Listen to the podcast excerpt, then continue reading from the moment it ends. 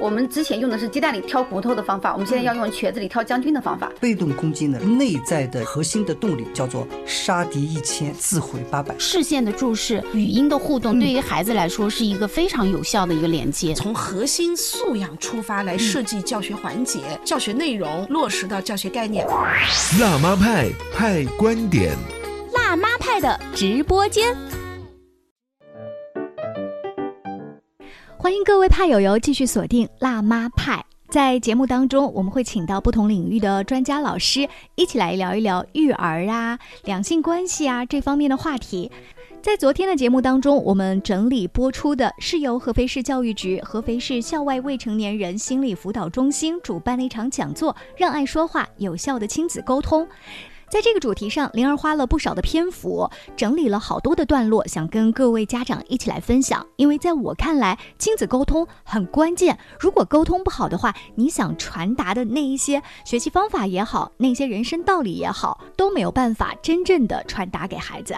在这场讲座当中，邀请到的主讲人是我省著名的教学名师、国家二级心理咨询师，也是省高校学生心理健康专家指导委员会的委员，谢健老师。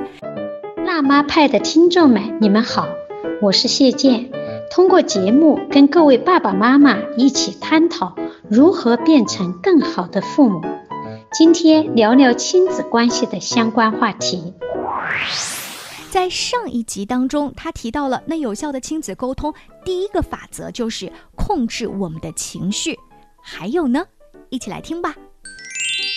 第二个技巧是要注重倾听孩子的声音。刚才在家长在互动区里，他已经讲了，对，有个家长讲的非常好，家长要学会闭嘴，多听少说，哈，多听少说。你不能一边手看着手机，一边在听孩子说话，孩子就觉得你不注，你没有关注到他，啊，你没有关注到他。再有就是一心一意，这点下边有个心哈，刚才我讲到的一心一意的要跟孩子面对面的交流。还有就是对方至上，孩子至上，孩子至上。那也就是我们心理学上讲的这个听，有一个词叫积极倾听，积极的倾听，也就是说。我在听孩子说的时候，我不做任何的意见，不要下任何的判断，也不要批评。这个时候也不要赞美。哎，整个过程当中，我就要积极的去听孩子说。但是我们家长不能说我听孩子说，我一句话都不说，孩子是不是觉得我们专心听呢？可以哦，真的呀，呃，继续说啊，我听着嘞，妈妈听着嘞，你说啊，你可以这样子说，多让孩子跟你分享。还有就是少说多听。刚才我讲的这个少说，就是有这么几个词就可以了。但是我们的妈妈们可能就觉得憋不住啊，对吧？孩子都在说，我怎么能不说呢？啊，我们心理学有研究，就是男女的这个大脑是有区别的。我们的妈妈们或者我们的女性啊，她每天要表达的词大概是二两万个，而男性呢是七千个。这两万个词在单位里边，你要看从事什么样的工作哈，在单位里边可能表达了一个部分，那我回来的时候还有部分没有表达，我就要不断的，我就要把那个话说出来。所以这就是经常孩子会说我的妈妈很唠叨，嗯，所以我们的这个妈妈们，你要去觉察一下你自己，说，哎，作为女性来说，确确实实会想要。说两万个字啊，两万个字，那这两万个字说说不完，我就会很难受啊。那我们的爸爸们七千个字，也许他在单位里边就说完了，他回来的时候他就没有什么话说了。呃，妈妈们就不一样，他就会不断的唠叨，不断的唠叨。所以有的时候爸爸也是，呃，觉得妈妈很唠叨。所以我们说少少说多听，就是要控制住自己说话的这么一个冲动。闭上自己的嘴，好，我们的家长朋友刚才讲的，呃，闭闭上自己的嘴巴，啊，学会控制，呃，冲动。刚才我讲了一些回应的词就可以了，哈。积极倾听，你怎么去听孩子才会说，哈，才孩子才会说。我们的家长经经常的提问就是，哎，你今天在学校做什么了？孩子可能就会说，没什么。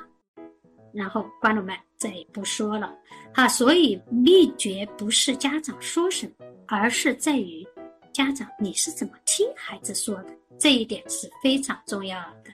好，我们来看一下，还有一个心理学上边的一个词叫共情啊。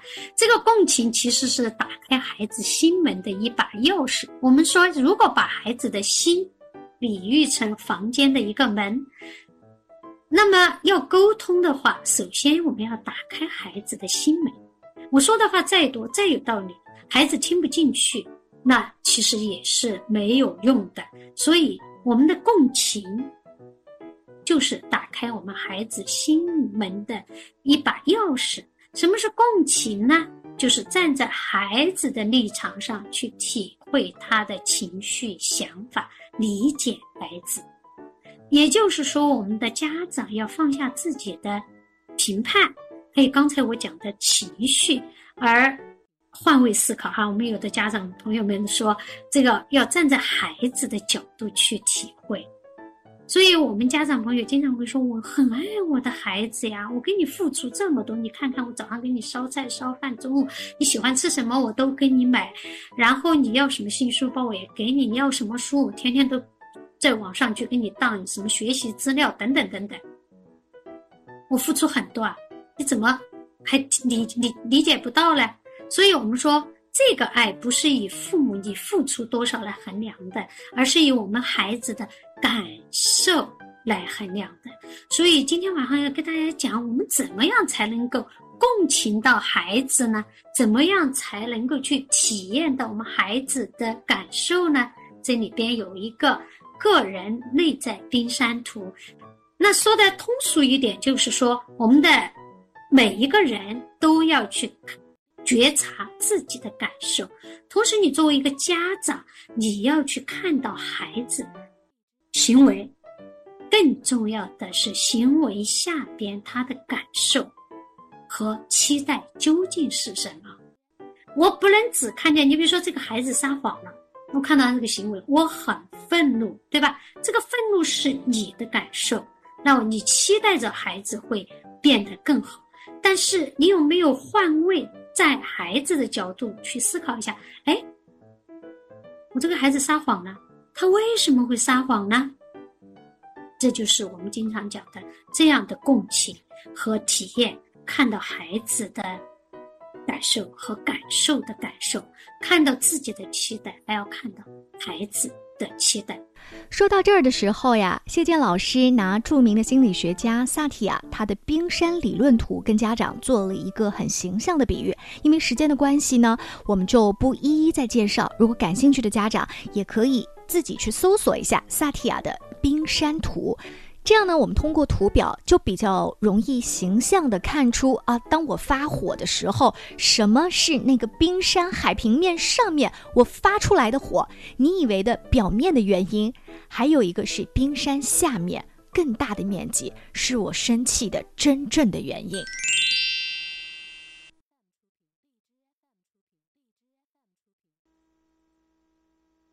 This is mommy talk，辣妈派。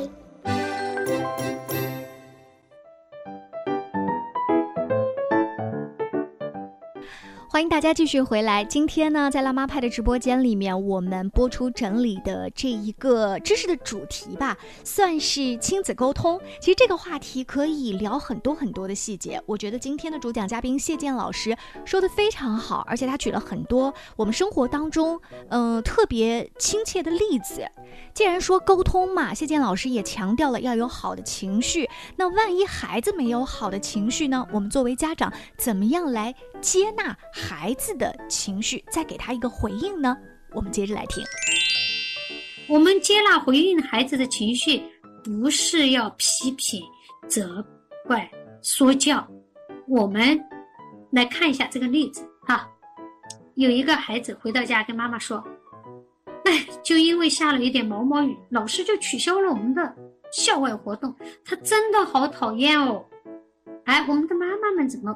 怎么来回应？大家可以在互动区啊，我这个给大家一个互动，就是假如说你的孩子给你说了这一句话、这一段话，你怎么样来回应孩子呢？听起来你听起来很生气啊，发生什么事情呢？你愿意跟我分享吗？看到妈妈的态度没有？他不会说，哎，你好讨厌，你为什么会讨厌呢？你的话，孩子能够听得进吗？我们来看一下这个理性层面的对话哈。啊、有个孩子说，哎，我很讨厌那个张老师，他就是个大笨蛋。看到妈妈怎么说的，如果你是妈妈，你怎么啊、回应啊？可能妈妈会说，你怎么可以这么说老师啊？你简直是太没有礼貌了。然后这个孩子就说，他不尊重我啊，对着我大吼大叫，又没有道理，没有理由。那妈妈说，你一定是做错了什么事情，否则他也不会对着你吼叫的。佳佳说，哎呀，我就是借了一张纸。看到妈妈怎么说，你连一张纸都没有吗？自己不准备有什么办法？我跟你说过多少次了，上学之前先检查东西都带齐了。哎，好，你好烦啊！妈妈讲一句，你不可以无理。好，我们的嗯很多家长，嗯，都在回应哈，就说如果你是妈妈，你怎么来回应这个佳佳的话？我这个地方讲的是理性层面的回应，我们来看一下，接纳回应他的情绪，不要批评责怪他，怎么样回应？妈妈会说，哦，你看起来好像不太高兴哦。然后第二句话是这样吗？哦，你没带纸啊？你没带纸啊？为什么呢？啊，对呀、你也不想忘记，你有什么好的办法吗？看看没有，孩子在你的不断的提问下，他已经自己想出了很好的办法了。哎，我下次在抽屉里多放几张纸不就行了吗？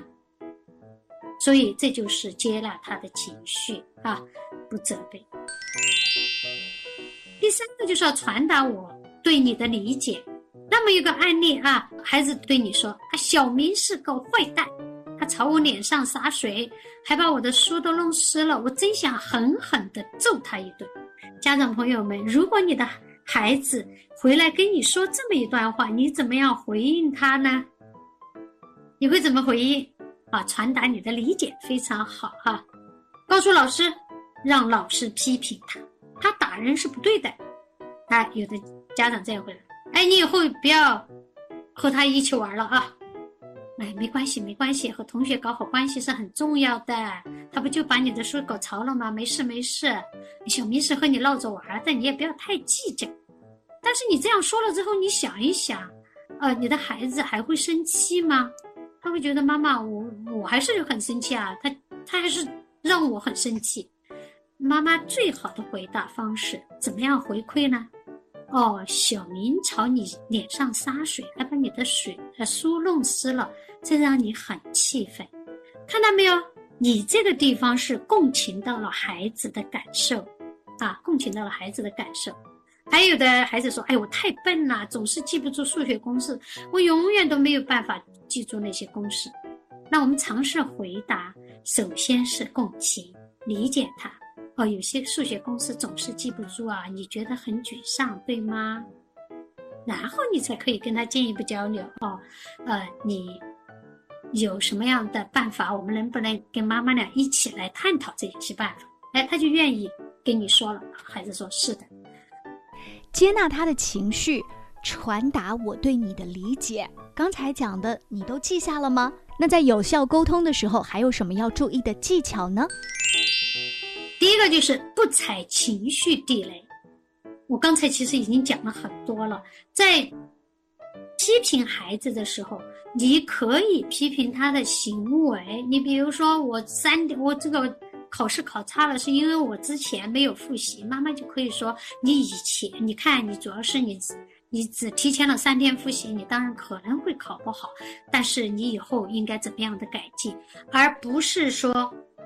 你真是不求上进，你真是很懒呀、所以我们家长一定要注意批评行为，而不批评人格特质，不比较，不把自己和别人家的孩子比较啊。我们来看一下，经常妈妈会说：“你看隔壁家的小花哈、比你比你好了很多哈、啊，那我们的孩子就会说：“哎。”为什么我的努力从来不会被妈妈看的？一个孩子考了九十分，他回去告诉妈妈，其实他进步了很多分，但是妈妈还是让他，还是把他跟隔壁家的小花比呀、所以这就是妈妈们踩的情绪地雷。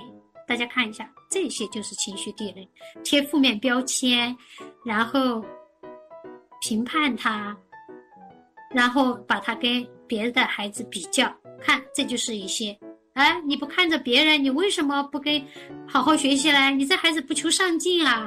你考这样的分数，你自己还洋洋得意啊？哎，人家可以考一百分，你也应该可以啊！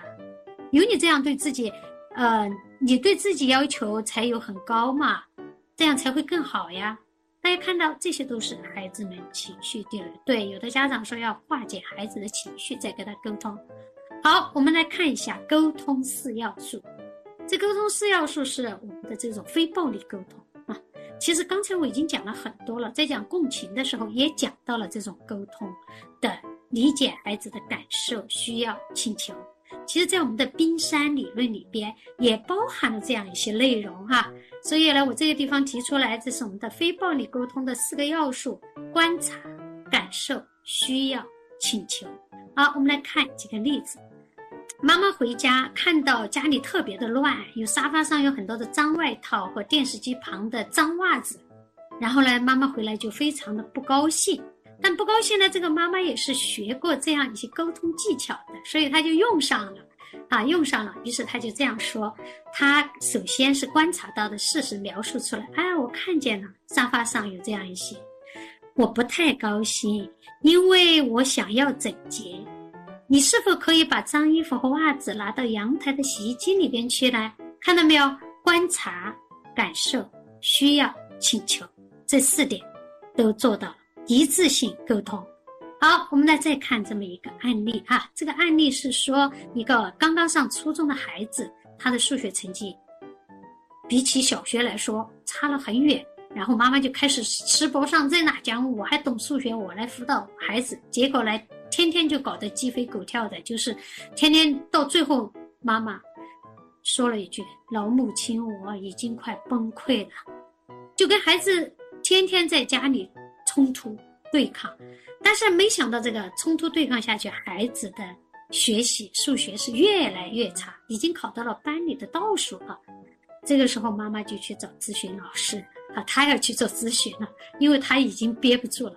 后来学了一些情绪的沟通的方式，于是他就用到了刚才我们家长说的这么四要素啊，一致性的沟通。我们来看一下妈妈是怎么给孩子说的。